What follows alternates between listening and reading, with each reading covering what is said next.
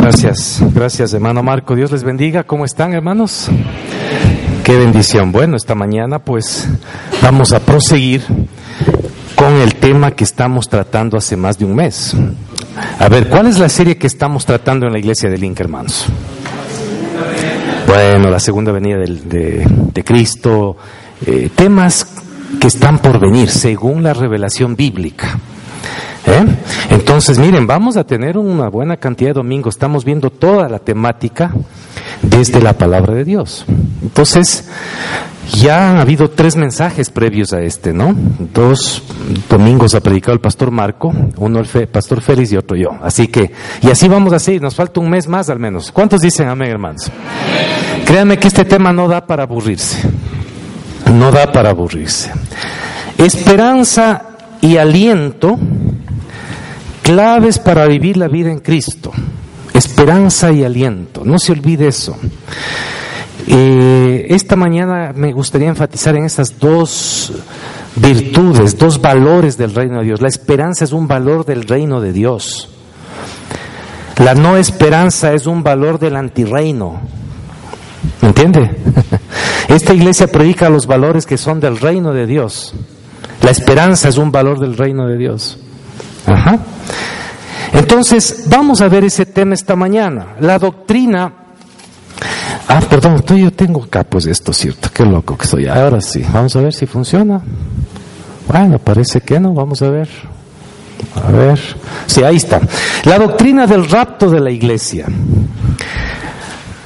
Hermanos, vamos a orar previamente. Oremos, Padre Señor, guíanos en tu palabra. Lejos está de nosotros creer que podemos hacer la labor de predicar tu palabra sin pedir la asistencia de tu Santo Espíritu. Ven, Santo Espíritu, guíanos, fundamenta nuestra vida en la palabra y que más allá de nuestra pasión por la misma seas tú, Padre, quien haga la obra en el nombre de Jesús. Amén. Amén. Amén. Bien.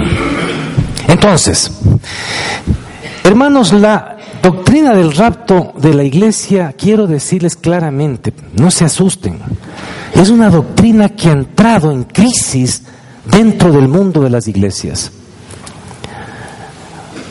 Por el ministerio que el Señor en su gracia me permite hacer, estoy en permanente contacto con muchos pastores. Tengo muy buenos amigos teólogos, y claro, nuestros temas de conversación. El periodista deportivo con sus amigos, ¿de qué habla, hermanos? De fútbol, pues, ¿no? El médico con sus amigos, ¿de qué habla? Me imagino que de los pacientes y que tuvo este caso. El pastor y teólogo, ¿de qué habla con sus amigos? De la palabra, pues, de los temas. Entonces siempre estamos. Y quiero decirles algo, yo estoy un poco impactado, hermanos. Y ahora sí hablo de la ciudad de Quito, no estoy hablando de por allá, no, no, no, aquí en Quito ver pastores que están, no, no, yo no creo en esto, dice. Yo no creo en el rapto. A ver, a ver, a ver, ¿cómo? A ver, explica. Y empezamos unos debates, hermano. Esta mañana con esa preocupación quiero exponer la palabra. Y trato de ser claro para que nos quede bien fundamentada esta doctrina que otra vez está en crisis, hermanos como que mientras más avanza la modernidad, la posmodernidad del siglo XXI, hay cierta descreencia a ciertos textos de la Biblia porque racionalmente no se los puede explicar. La teología liberal parte de fundamentaciones como estas. Aquello que no puede ser explicado por la razón no puede ser palabra de Dios. Imagínense. En otras palabras, coge tu Biblia y rompe todas las páginas donde hayan milagros, porque no se pueden explicar con la razón. ¿Qué cosa? Así está la situación. Por eso es importante ser una iglesia seria en la palabra de Dios. Más allá de que hayan otras iglesias donde tocan más bonito los instrumentos donde te ponen humos que sale por allá, hermano, y estás ahí que parece que estás en una discoteca cristiana, yo no sé, algo así, ¿no? Ver, hermano, más allá de ese tipo de vainas que son formas, hay que ver el fondo, la palabra. ¿Cuántos dicen amén, hermanos? Siempre te he dicho eso. Si migras de aquí, mira donde te den palabra, no donde te pongan a bailar. Porque bailar puedes hacerlo en cualquier lado. La doctrina del rapto de la iglesia, hermanos, ¿saben qué? La experiencia del rapto empieza desde el Génesis en la Biblia. El rapto no es una doctrina, una enseñanza que empieza después de Jesús. No, no, no, no. En el Génesis está ahí el rapto, fíjense. Para aquellos descreídos y aquellos que desconocen la palabra. Dice la palabra del Señor que Enoch fue, según vemos en la palabra de Dios, el primer hombre que fue llevado por Dios y que no conoció la muerte física. Ah, qué bien. Yo estoy seguro que muchos de ustedes o la mayoría lo sabían, otros quizás no. Por eso hay que fundamentarse en la palabra. Vamos a Génesis capítulo 5. Sí saben dónde está el libro de Génesis, ¿no es cierto, hermanos? Verán, hermanos, por favor. no se van por el libro de los Salmos a buscar Génesis, hermano. Génesis capítulo 5. Génesis capítulo 5, ¿no? Verso 22. Y saben qué, si usted analiza ahí el capítulo 5, desde el versículo 1 titula Los descendientes de Adán. Entonces la Biblia habla definitivamente de la creación. Por ejemplo, ¿no? Sería absurdo que en estas alturas del partido usted diga, no, yo no creo en la creación, sino en la evolución. Es que es así, o sea, hay fundamentaciones de fe cristiana. La creación es la creación. Dios hizo las cosas, Dios hizo los primeros seres humanos, ¿sí o no? Y desde el capítulo 5 de Génesis se ven los descendientes, ya hubo relaciones de parentesco. Y empieza la reproducción humana, que es uno de los mandatos que Dios da. Y ahí se da la lista y llegamos al verso 22. Bueno, verso 21. Dice así, vivió Enoch 65, a ver, 65 años y engendró a Matusalén. Verán que en ese entonces la gente vivía bastantes años, hermanos. Por ejemplo, una persona de 80 años era adolescente, hermano. ¿Me entiende? Los que tenemos por ahí como 50 eh, neonatos todavía, digamos. no estoy bromeando nada más. Pero hermano, la gente vivía, vea, aquí en Matusalén, digamos, este, no dice que eh, vivió 65 años y engendró a Matusalén. Vean eso. Ustedes saben, Matusalén, esto hasta para que usted participe en concursos, hágase millonario, hermano. ¿Cuál es el ser humano que vivió más años? Matusalén, pues. Sí sabía eso, ¿no? Ya, entonces, ¿sabe qué? Aquí leamos el texto, ¿ya? Dice, y engendró a Matusalén, verso 22, atención de Génesis 5. Y caminó Enoch con Dios, después que engendró a Matusalén 300 años y engendró hijos e hijas, y fueron los días de Enoch 365 años. Caminó pues Enoch con Dios, atención, y desapareció porque le llevó Dios. ¿Cómo te quedó el ojo, hermano? Bueno, entonces, ¿sabe qué? Aquí el texto indica que Enoch, miren otra vez, verso 24, caminó con Dios y desapareció porque le llevó Dios. Verán, no dice que desapareció porque le secuestraron. No, no, no, no. Por favor, hermanos, verán que no dice desapareció porque los ovnis les llevaron. Clarito dice que Dios se lo llevó y desapareció. No dice que murió. ¿Me entiende? Desde ahí, desde el Génesis se ve la posibilidad de que Dios pueda llevarse a sus hijos sin que estos pasen por la muerte. ¿Cuántos dicen amén, hermanos? Eso no es antirracional, Dios lo puede hacer. El poder de Dios va contra la razón en muchas veces. Otras veces complementa la razón. Pero el poder de Dios está más allá de la razón, entiéndalo. Y esta es una de las expresiones. Entonces, ¿saben qué? Hay varias traducciones de este versículo 24, pero ¿saben qué? Esta es una de las que me gusta y que está aquí. Desapareció porque Dios le llevó. Verán que no dice que se desintegró, desapareció, porque Dios se lo llevó. O sea, fue... Entonces, miren, desde los primeros hombres de la humanidad ya se dio esto. de que Dios podía llevárselos. Es muy interesante esto, por eso es necesario estudiar la palabra. El autor de Hebreos en el Nuevo Testamento vuelve a tocar el tema. Hebreos capítulo 11, verso 5, por favor, vea la Biblia. Hebreos en el Nuevo Testamento, antes del libro de Santiago, ¿no? Hebreos, Santiago, Gálatas, Efesios, Filipenses, Colosenses. Hay que saber de memoria los libros de la Biblia, hermano. Por favor, ya, entonces, en Hebreos capítulo 11, verso 5, miren cómo se complementa la revelación. Esto es tan importante, hermanos. Escuchen, vea, no hay contradicción entre Génesis y Hebreos. La revelación bíblica es progresiva, es complementaria. Lo que no sabemos y no se revela del todo en Génesis 5 se complementa un poco más en Hebreos. Y dice Hebreos 11:5, por la fe Enoc fue que fue traspuesto para no ver muerte y no fue hallado porque lo traspuso Dios y antes que fuese traspuesto tuvo testimonio de haber agradado a Dios. Verso 6, pero sin fe es imposible agradar a Dios. Miren esto, Hebreos, el autor de Hebreos, siglos después, vuelve a ratificar lo de Génesis 5,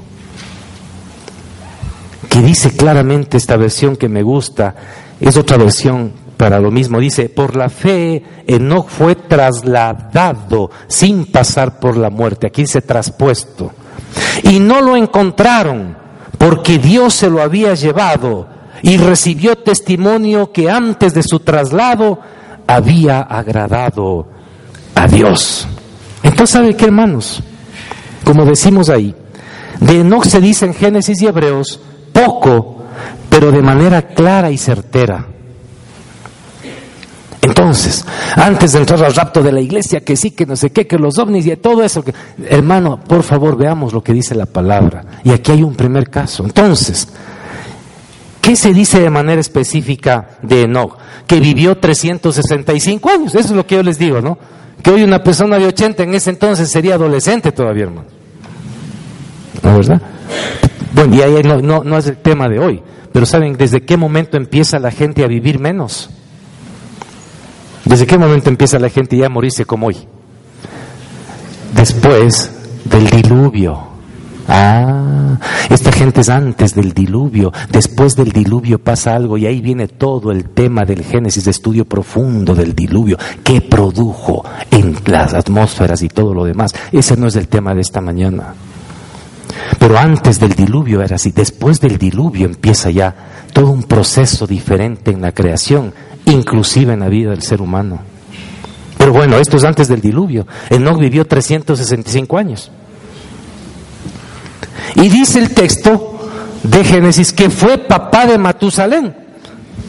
¿Cuántos años vivió don, Matusa, hermanos? ¿Cuántos años vivió Mati? 969 años, hermano. El triple de su papá. O sea que Enoch se fue trasladado bien joven, hermano. Porque su hijo Matusalén, que es el ser humano que más ha vivido, vivió 900, o sea, mil años casi, 10 siglos. Tremendo, ¿no? Pero la gente vivía así antes del diluvio. Pero ¿saben qué? Lo que dice Génesis y lo ratifica Hebreos es que Enoch caminó con Dios. Qué, chévere, póngase a pensar, ¿qué es caminar con Dios? Esa, escuche hermano, hermano, esa es una de las características del hombre y mujer que es, que es llevado por Dios sin conocer la muerte. Es un hombre y una mujer que camina con Dios. No es alguien que pone a Dios, hermanos, unas dos, tres besitas al mes por ahí, una media horita, y lo demás, pues.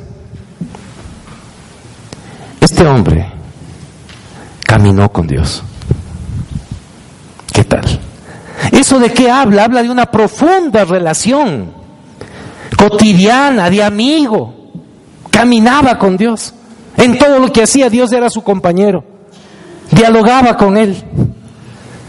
Y justamente en ese contexto es que desapareció porque Dios se los llevó. Y Hebreos nos dice que no murió. ¿Por qué? No conoció muerte, no murió físicamente. Y algo muy importante, dice tanto en Hebreos como en Génesis que su vida agradó a Dios. ¿Cuántos dicen amén, hermanos? Una pregunta, ¿cuántos de ustedes están listos para que el Señor se los lleve hoy sin conocer muerte? ¿Seguro? ¿Ustedes caminan con Dios? ¿Su vida agrada a Dios? Ese es el reto. Ah, ya. ¿Me entiendes? Ah, claro. Pues no es nomás, sí, sí, ya, ya, me y empieza a saltar a ver Señor ya le... Hermano, hay que caminar con Dios hay que llevar vidas que agradan a Dios. Ahí el Señor se lo lleva a uno. ¿Qué tal, hermanos? Entonces, desde el Génesis empezamos a ver que la doctrina de que Dios nos lleva, sí es posible. Pero como ustedes saben, hermanos, no es la primera vez que hemos tocado este tema. Pasamos a la, a ver, es aquí, ¿no? Yo paso, ya, muy bien.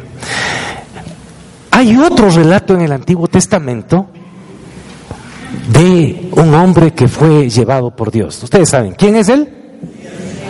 Exactamente, el profeta Elías. Entonces da cuenta, hay otro caso, esto está en Segunda de Reyes capítulo 2, busque su Biblia. Segunda de Reyes capítulo 2. Segunda de Reyes capítulo 2. Ahí está la historia de Elías.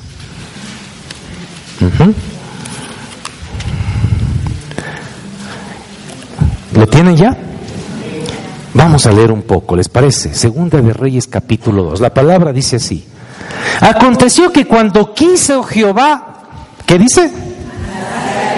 Miren eso. Cuando quiso Jehová alzar a Elías en un torbellino al cielo, ahí está, quiso alzarlo al cielo. Una pregunta, ¿eso es imposible para Dios? No. Y Él lo hace cuando Él quiere, porque Él es soberano. Cuando Él quiso, Y ahí no entra Steve Hopkins, no entra la NASA. No, no, no, no. ¿Entiendes? Eso, eso es, son categorías inferiores de esas. Cuando Dios quiere, Dios lo hace. Cuando Dios quiso llevárselo en un torbellino, pues Dios quiso llevárselo en no. ¿Me entiendes? Dice, en un torbellino al cielo, Elías venía con Eliseo de Gilgal y dijo Elías a Eliseo, quédate ahora aquí porque Jehová me ha enviado a Betel. Y Eliseo dijo, vive Jehová y vive tu alma que no te dejaré. Descendieron pues a Betel y saliendo a Eliseo los hijos de los profetas que estaban en Betel le dijeron, ¿sabes que Jehová te quitará hoy a tu Señor de sobre ti? Y le dijo, sí, yo lo sé, callad. Es decir, Dios había avisado que se lo iba a llevar. En el caso de Enoch no fue así solo desapareció. En el caso de Elías, sí sabía que se lo iba a llevar. Y habían otros que ya sabían. ¿Me entiende? Es como para que haya testigos. Es como para que quede en el relato bíblico y en el relato de la humanidad que un día Dios dijo que se iba a llevar a un hombre y se lo llevó. En el primer caso solo desapareció. ¿Me entiende? Sigamos. Verso 4. Y Elías le volvió a decir, Eliseo, quédate aquí ahora, porque Jehová me ha enviado a Jericó. O sea, Elías estaba diciendo, ve hermano, o sea, era como algo muy privado que lo quería tener Elías, ¿me entiendes? Como que quería que Eliseo no vea. Y Eliseo, no, Señor, yo voy a estar contigo. Sigamos. Verso 4. Y él dijo, vive Jehová y vive tu alma que no te dejaré. Vinieron pues a Jericó. Y se acercaron a Eliseo los hijos de los profetas que estaban en Jericó y le dijeron, ¿sabes que Jehová te quitará hoy a tu Señor de sobre ti? Él respondió, sí, yo lo sé, callar. Había otros profetas a quienes Dios había avisado que ese día se lo iba a llevar a Elías. Y vienen y le dicen a Eliseo, oye, ¿sabes que el Señor se lo va a llevar a tu Señor hoy? Sí, lo sé, pero por eso mismo no lo voy a dejar, algo así, ¿me entienden? Hasta el último voy a estar con él. Esa es la idea. Sí, sí, sí, sí ven el drama, cómo está ahí, ¿no es cierto? Sigamos. Verso 6. Y Elías le dijo, te ruego que te quedes aquí porque Jehová me ha enviado al Jordán. Y él le dijo, des en cuenta cómo Elías le dice, quédate aquí, quédate aquí, me voy. No, no, no, yo sigo contigo. Porque ya Eliseo sabía que eran los últimos momentos con su señor Elías, porque Dios se lo iba a llevar. Sigamos. Te ruego que te quedes aquí porque Jehová me ha enviado al Jordán. Y él dijo, vive Jehová y vive tu alma que no te dejará. Y fueron pues ambos y vinieron cincuenta varones de los hijos de los profetas y se pararon delante a lo lejos y ellos dos se pararon junto al Jordán. Tomando entonces Elías su manto, lo dobló y golpeó las aguas, las cuales se apartaron a un lado y otro lado y pasaron ambos por lo seco. Cuando habían pasado, Elías dijo a Eliseo, pide lo que quieras que haga por ti antes que yo sea quitado de ti. Y dijo Eliseo, te ruego que una doble porción de tu espíritu sea sobre mí. Él le dijo, cosa difícil has pedido. Si me vieres cuando fuere quitado de ti, te será hecho así. Mas si no, no, ya, ambos saben, ¿sabes qué? Pide lo que quieras porque ya me voy. Casi como lámpara de Aladino, diría alguien, ¿no, verdad? Pero no es Aladino, es Elías. Y no son ladrones, es Eliseo. Y le dice, a ver, pide, ya, ya me voy. O sea, ya, ya era conocido. Los profetas sabían, Elías sabía, Eliseo sabía. ¡Qué expectativa! Y le dice, pídeme lo que quieras. ¿Y qué le pide Eliseo? le pide un Mazda 323, hermano, con vídeos polarizados, ñaño. Ah, ¿qué le pide? Ah, dame una doble porción de tu espíritu. Bien, ¿no? Esto me recuerda cuando Dios le dice a Salomón, pídeme lo que quieras. Y él dice, dame sabiduría. Aquí Elías a Eliseo, pídeme lo que quieras, doble porción de tu espíritu. ¿Qué le pedimos a Dios nosotros, hermanos? Pero ese no es el tema de hoy, sigamos. Ya. Verso 9. Cuando habían pasado Elías, dijo Eliseo, pide lo que quieras que haga por ti antes que yo sea. Bueno, verso 11, ¿no? Y aconteció que yendo ellos y hablando, he aquí un carro de fuego con caballos de fuego apartó a los dos. Y Elías subió al cielo en un torbellino. Y atención, ahí ya hubo testigos. Ahí ya no desapareció como Enoch. El mismo Eliseo estuvo ahí. Los 50 profetas vieron esto. Y dice Viéndolo, Eliseo verso 2 clamaba, Padre mío, Padre mío, carro de Israel y su gente de a caballo. Y nunca más le vio. Y tomando sus vestidos los rompió en dos partes. Alzó luego el manto de Elías que se le había caído y volvió y se paró a la orilla del Jordán. Y tomando el manto de Elías que se le había caído, golpeó las aguas y dijo, ¿dónde está Jehová el Dios de Elías? Y así que hubo golpeado del mismo modo, las aguas se apartaron a uno y a otro lado y pasó Eliseo. Ahí empieza el ministerio de Eliseo. Recibió la doble porción del espíritu de Elías, el poder espiritual. Entonces, por el tiempo, Dios le anticipó a Elías que se lo iba a llevar, él ya sabía. ¿Y sabe qué? De pronto apareció un carro de fuego tirado por caballos de fuego. Y dice que pasó entre los dos y les separó. El rapto es eso, hermanos. Es una separación entre los que se quedan y los que se van. Eso es el rapto. Vino un carro y los separó. A ver, mijito, usted se queda, usted se va. El día del rapto, hermanos, unos se quedarán.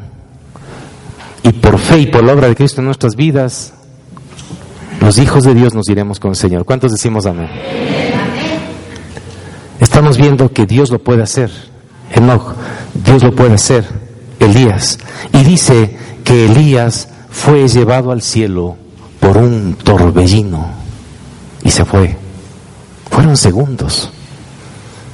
Pero Dios lo puede hacer. Dios lo hace. Y como hemos dicho, hasta la saciedad. En este caso hubo testigos, al menos 50, verso 15, etc. Pero seguimos. ¿Saben qué, hermanos? Estos dos casos no son los únicos. Falta uno más. que es el más importante quizás, el más cercano a nosotros. ¿Cuál es? ¿Quién? Jesucristo, muy bien. Bien, María. Y los hermanos que dijeron, sí, nuestro Señor Jesucristo ascendió a los cielos, ¿sí o no? Fue crucificado, dice el credo, muerto y sepultado, y al tercer día se levantó de los muertos. Y después, ante muchos testigos, fue al monte y ascendió. ¿Se da cuenta? Enoch desapareció porque Dios se los llevó. Elías subió ante muchos testigos. Nuestro Señor Jesucristo ascendió a los cielos ante muchos testigos. Esa es la doctrina del rapto, hermanos. Y ahí sí uno puede ir a los textos de Pablo, pero bueno, todavía no vamos allá y estoy viendo el tiempo, ¿no? Hechos capítulo 1, 9 al 11. Hechos, por favor, veamos la Biblia allí. Hechos, Mateo, Marcos, Lucas, Juan, Hechos de los apóstoles, ¿no? Ahí está la narración del doctor Lucas, Hechos de los apóstoles. Por ejemplo, miren, ya esta es una investigación que lo hace Lucas. Miren esto. Esto, esto es muy importante decirlo para dar consistencia a lo que estamos enseñando esta mañana. No está en mi bosquejo, pero leamos Hechos del 1, capítulo 1 del 1 en adelante. En el primer tratado, Teófilo, hablé acerca de todas las cosas que Jesús comenzó a hacer y enseñar hasta el día en que fue recibido arriba, después de haber dado mandamientos por el Espíritu Santo a los apóstoles que había escogido, a quienes también después de haber padecido se presentó vivo, con muchas pruebas indubitables, apareciéndoseles durante cuarenta días y hablándoles acerca del reino de Dios. Ah, ese texto me encanta, ¿no? Jesús amaba el reino, por favor. Ay, cuánto nos falta entender eso, hermanos. El reino de Dios. Dice que, mire, Jesús dice que fue, justamente, ahí está, mire, capítulo 1, el que acabo de leer, ¿no? Fue recibido arriba. Y ya resucitado. 40 días pasó hablándoles del reino. Y después de eso sí, dejó instrucciones según el Espíritu Santo y se fue. Entonces, Veamos versículo 6, capítulo 1 de Hechos, 6 al 8. Entonces los que habían reunido, se habían reunido, le preguntaron diciendo, miren la pregunta otra vez, Señor, ¿restaurarás el reino de Israel en este tiempo? Otra vez no. Estaba la gente ahí y surge la pregunta del reino. Ay, hermanos, ¿cuánto le falta a la iglesia entender esto? Qué bestia. Tantas iglesias, hermanos, con tanta gente y por ahí solo haciendo algunas cosillas. Hay que meterse en la palabra. 40 días después de la resurrección Jesús enseñaba el reino de su Padre. Y aquí la gente antes de que Él se vaya no le están preguntando, ve Señor, eh, el chupacabras es bíblico.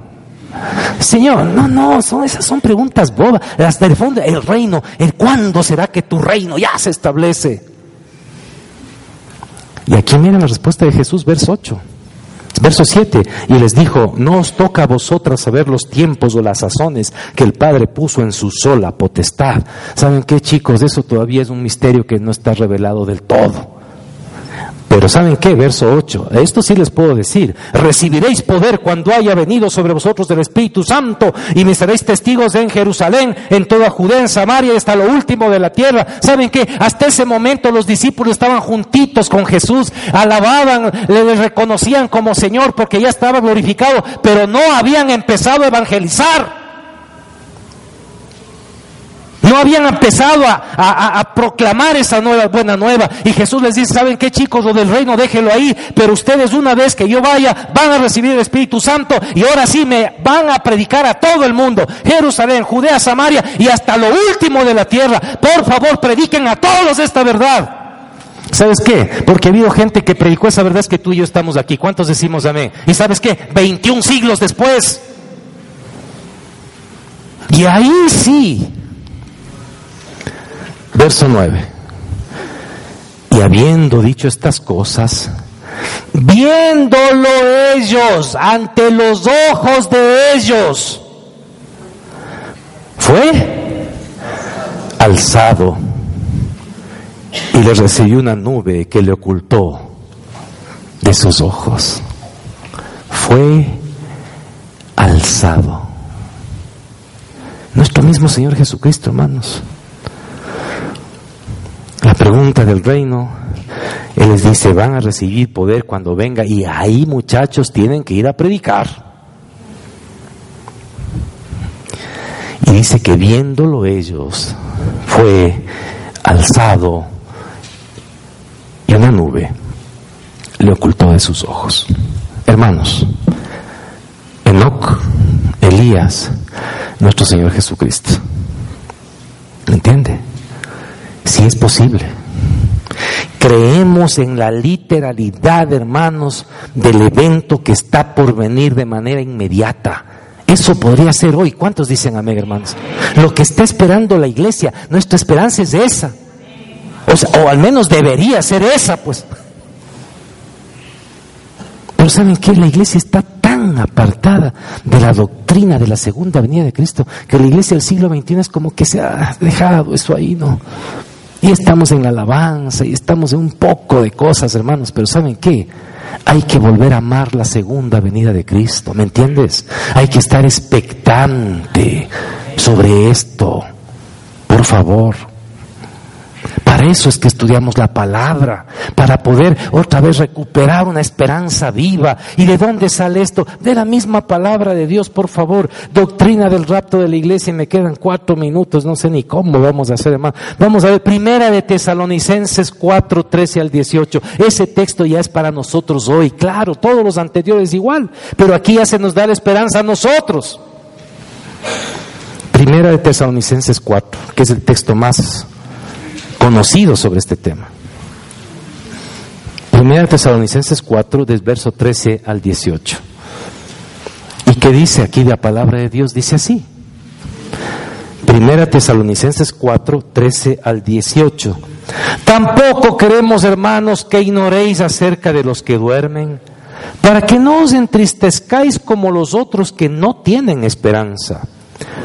Porque si creemos que Jesús murió y resucitó, así también traerá Dios con Jesús a los que durmieron en él.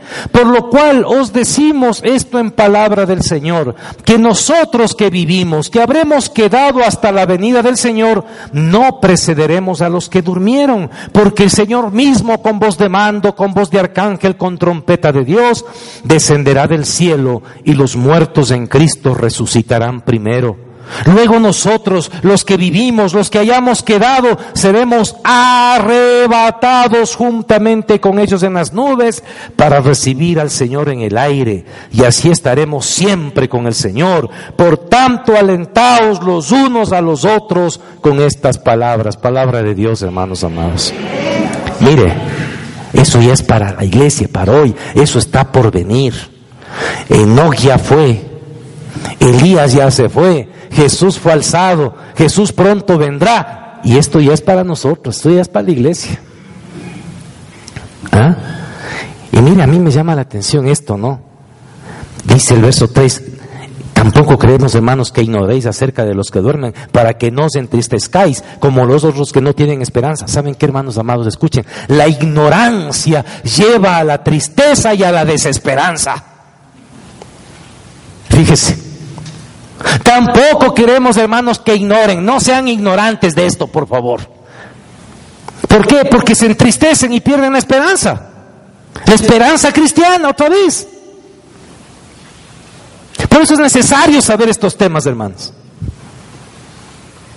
Para no ignorarlos, para no entristecernos y fortalecer nuestra esperanza cristiana de que el Señor cualquier momento pueda ser así y nos vamos con Él. ¿Cuántos dicen amén, hermanos? Puede darse. Pero otra vez es importante estar caminando con Dios. ¿Qué les parece? Es importante que nuestra vida le agrade a Dios. Ahí sí, pues.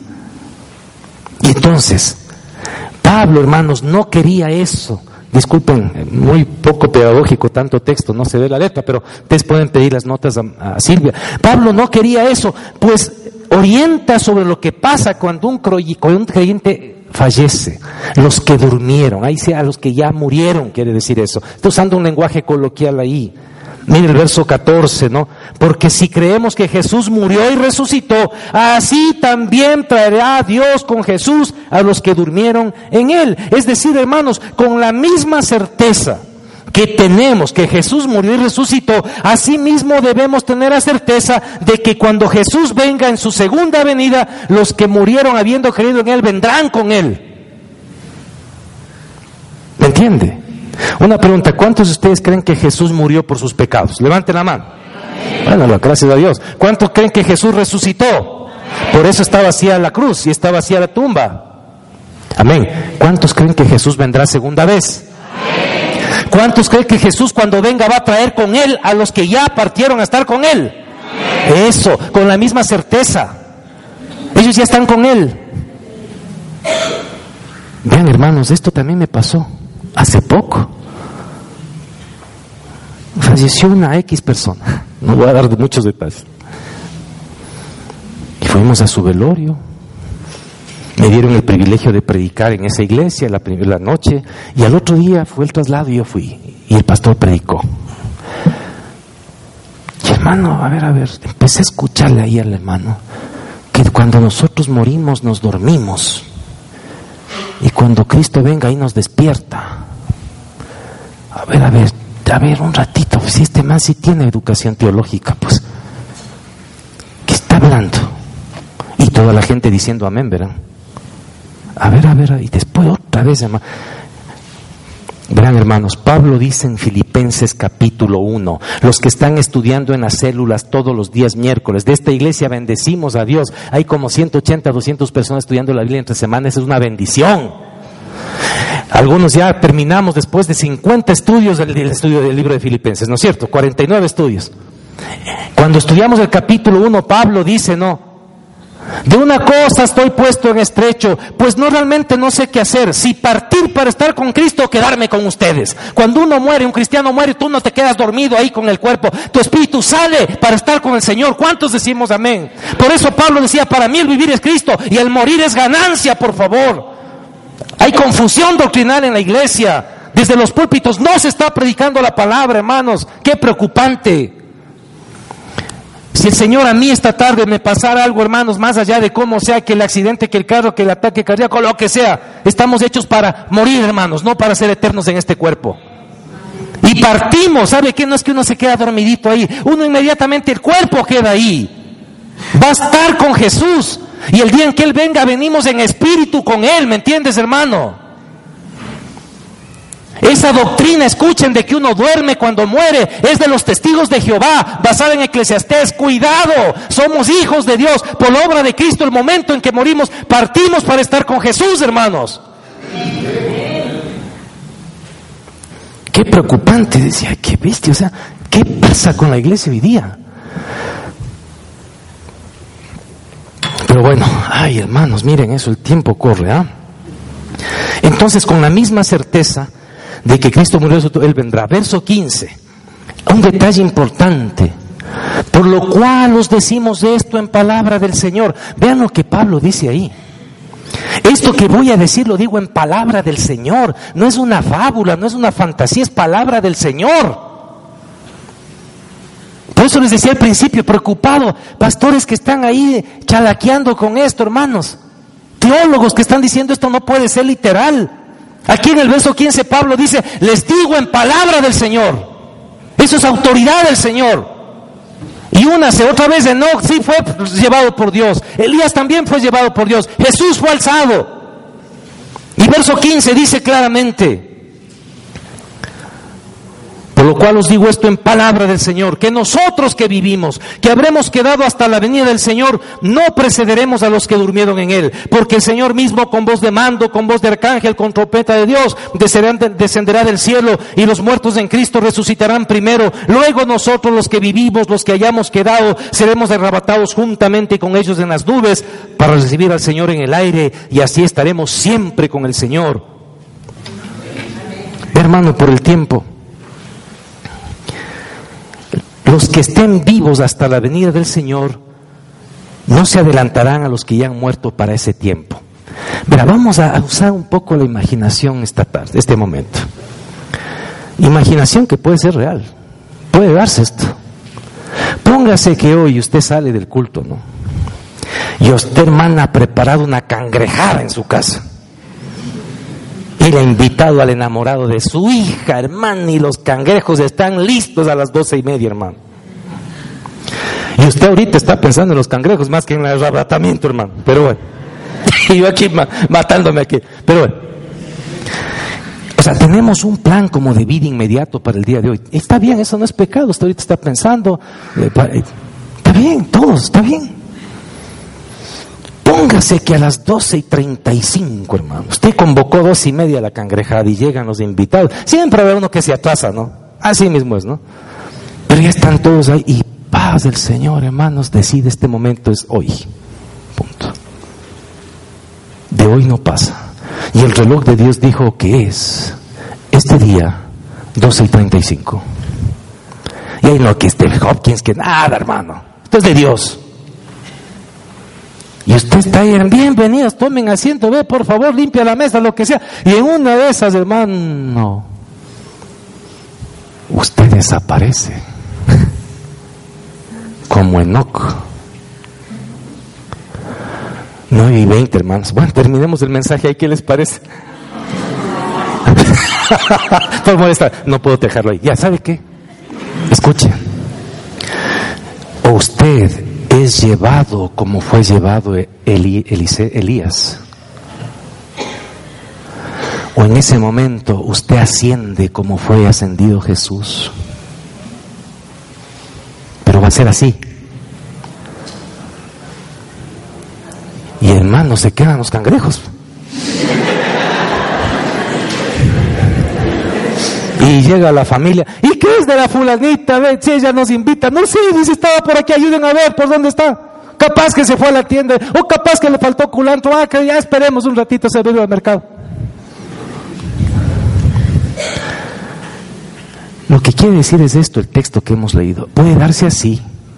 Pero cuando Cristo venga, dice que los muertos en Cristo, es decir, gente que conoció, voy a dar nombres con el respeto del caso, pero son hermanos de nuestra iglesia que ya partieron, el pastor Renán, Marcelo Carvajal, vendrán con Cristo. Y después que nosotros veamos, dice los muertos, resucitarán primero, la parte física se une, porque el cuerpo es glorificado. Eso será un milagro, hermanos, que se dará. Y después nosotros, ahí la hermana de los cangrejos, padre, ¿entiende, hermano? Ya, o sea, volviendo al ejemplo, ahí la hermana cangrejera se va también, hermano. ¿Me entiende? Ahí después nosotros, dice, entonces, o sea, también los que somos cristianos, pues también junto con la hermana cangrejera, ya nos vamos con el Señor. Llevado, ¿por qué Si yo estoy aquí predicando la palabra, ustedes vean Ya. Entonces, así se da, hermanos. ¿Y sabe qué es lo que dice Pablo? Anímense con esas palabras, ¿me entiende? Bueno, hermano. En verdad, vamos a terminar. Ya, nos, ya se nos fue mucho el tiempo, hermanos. Estas palabras, hermanos, dice el verso, mire, por favor, con esto terminamos. El verso 18 de Primera Tesalonicenses 4. Por tanto, ¿qué dice? Alentaos los unos a los otros con estas palabras. O sea, esto es para alentarse, hermano, no para tener miedo. Ay, dice que será que el Señor me lleva. ¿Será que el Señor nos va a llevar?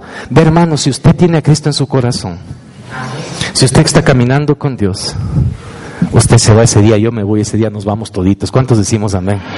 Y ojalá sea 12 y 35 de hoy, hermanos. ¿Qué les parece? No dice porque la liga juega a las 12, yo quiero ver el partido. Déjese de eso, hermano. Estamos con una expectativa. Eso es ser cristiano también tener la expectativa, la esperanza de que el Señor vendrá. Póngase de pie. Padre, esta mañana hemos predicado tu palabra. Gracias, tu palabra es tan preciosa, Señor. Y Señor, este momento bendigo a tu pueblo. En nombre del Padre, del Hijo, del Espíritu Santo. Padre bendito, que a ningún hermano, hermana le falte el pan digno esta mesa, este, este, este, día en su mesa, Señor, esta semana en su mesa. Que haya pan digno, Padre bendito, para todos y todas, Padre. Que haya tanto pan que podamos compartir con el que no tiene. Señor Jesucristo, por favor, ayúdanos a amar tu segunda venida. Sí, Señor, con la misma certeza de que moriste y resucitaste, tú vendrás, Padre. Que amemos tu venida, Santo Espíritu de Dios. Que podamos vivir vidas que te agradan y podamos predicar la palabra a los que no conocen. Bendigo a tu pueblo, Padre Trino, en nombre del Padre, del Hijo, del Espíritu Santo. Y todos decimos, amén. Dios les bendiga, hermanos. Vayan en paz. Dios les bendiga. Gloria a Dios. Amén. Gloria a Dios.